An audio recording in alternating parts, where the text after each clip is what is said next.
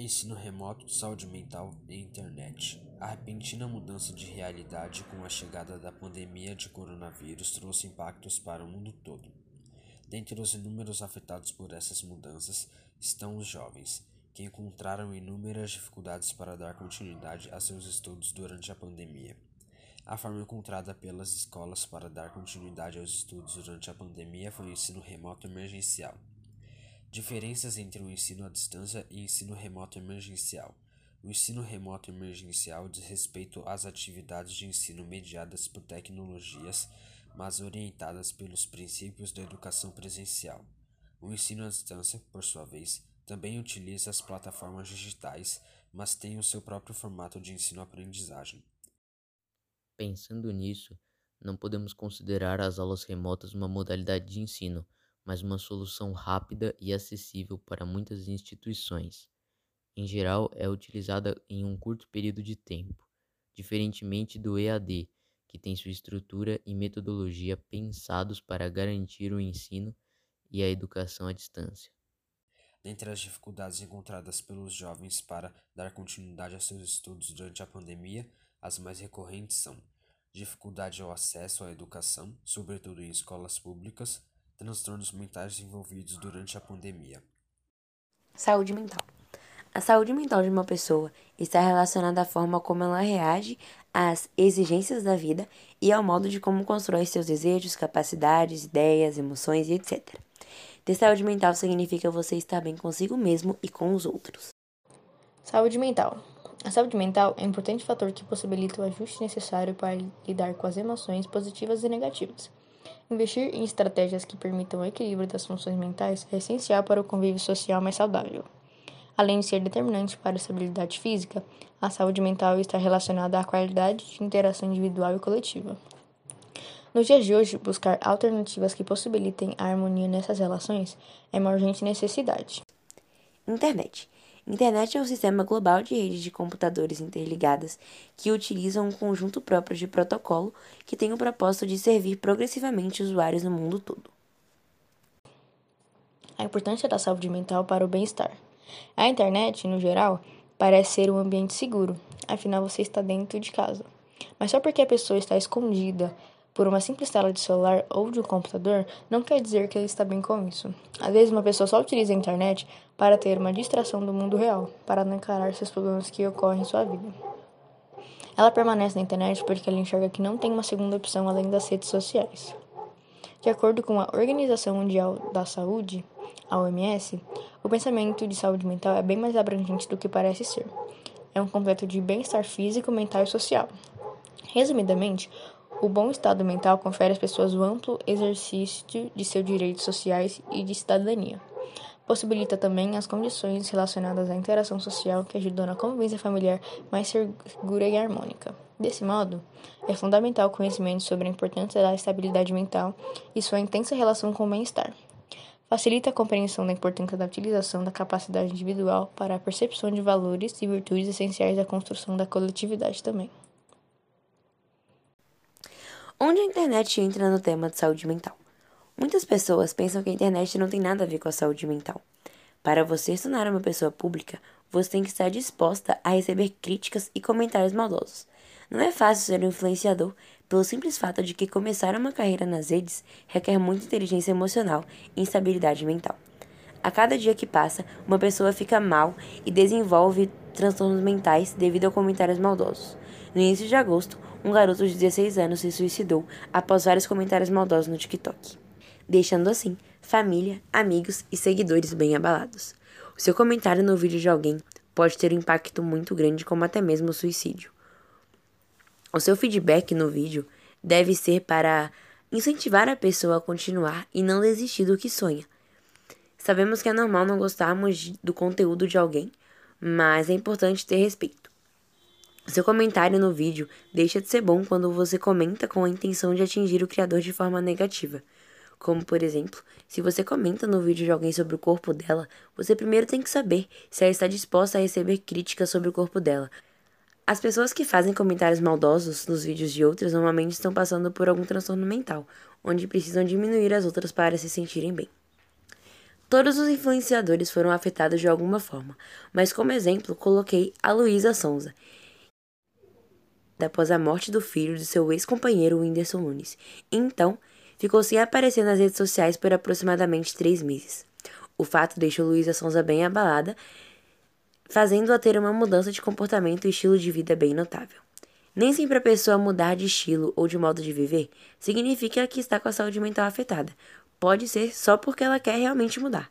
Mas também, a mudança que está relacionada com a saúde mental é bem diferente e perceptível, como é o caso da Luísa Sonza, que além de mudar o seu estilo de vida, suas músicas também tomaram um novo rumo. Saúde mental na internet. Um estudo desenvolvido pela Royal Society for Public Health identificou que as redes sociais podem provocar tanto efeitos positivos quanto negativos. Entre as que causam efeitos positivos se destaca o YouTube, entre as que prejudicam os jovens, se destacam o Instagram e Snapchat. O resultado também indicou que o compartilhamento de fotos afeta negativamente no sono, na autoimagem e aumenta o medo dos jovens de ficarem por fora dos acontecimentos. Já um artigo da The Atlantic diz que o uso descontrolado das redes sociais pode se relacionar com o aumento significativo da depressão e da ansiedade. Impactos negativos das redes sociais. No Instagram, na época de mais ou menos de 2019, muitas pessoas costumavam compartilhar fotos e vídeos e stories em busca de um engajamento maior, maior número de likes. Isso acabava fazendo com que isso se tornasse uma competição entre as pessoas que estavam na plataforma, porque sempre faziam coisas para ter um número maior de visualização e, consequentemente, de likes. Por isso, em 2019, o Instagram decidiu retirar os números de likes para todos verem. Essa atitude de retirar os likes foi uma forma simples e relativamente útil, porque muitas pessoas viam a ostentação de outras e se sentiam mal, como se elas estivessem fazendo algo de errado para não estar do mesmo jeito. De modo que a decisão foi boa, ela persiste até os dias atuais no mundo.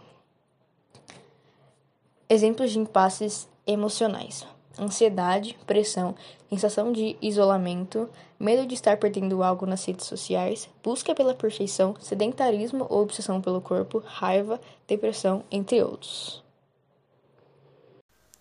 Muito tempo na internet faz mal. Estudos afirmam que cerca de 81% de pessoas usando a internet aumentaram, o que corresponde a mais ou menos 152 milhões de usuários. Sabemos que a internet tem muitos lados negativos, mas também tem muitos lados positivos, porque é a partir dela que recebemos informações rapidamente e é o nosso tempo de lazer. Precisamos de um tempo sem as redes sociais para desligarmos do mundo e das informações, mesmo sendo divertido. Transtornos mentais.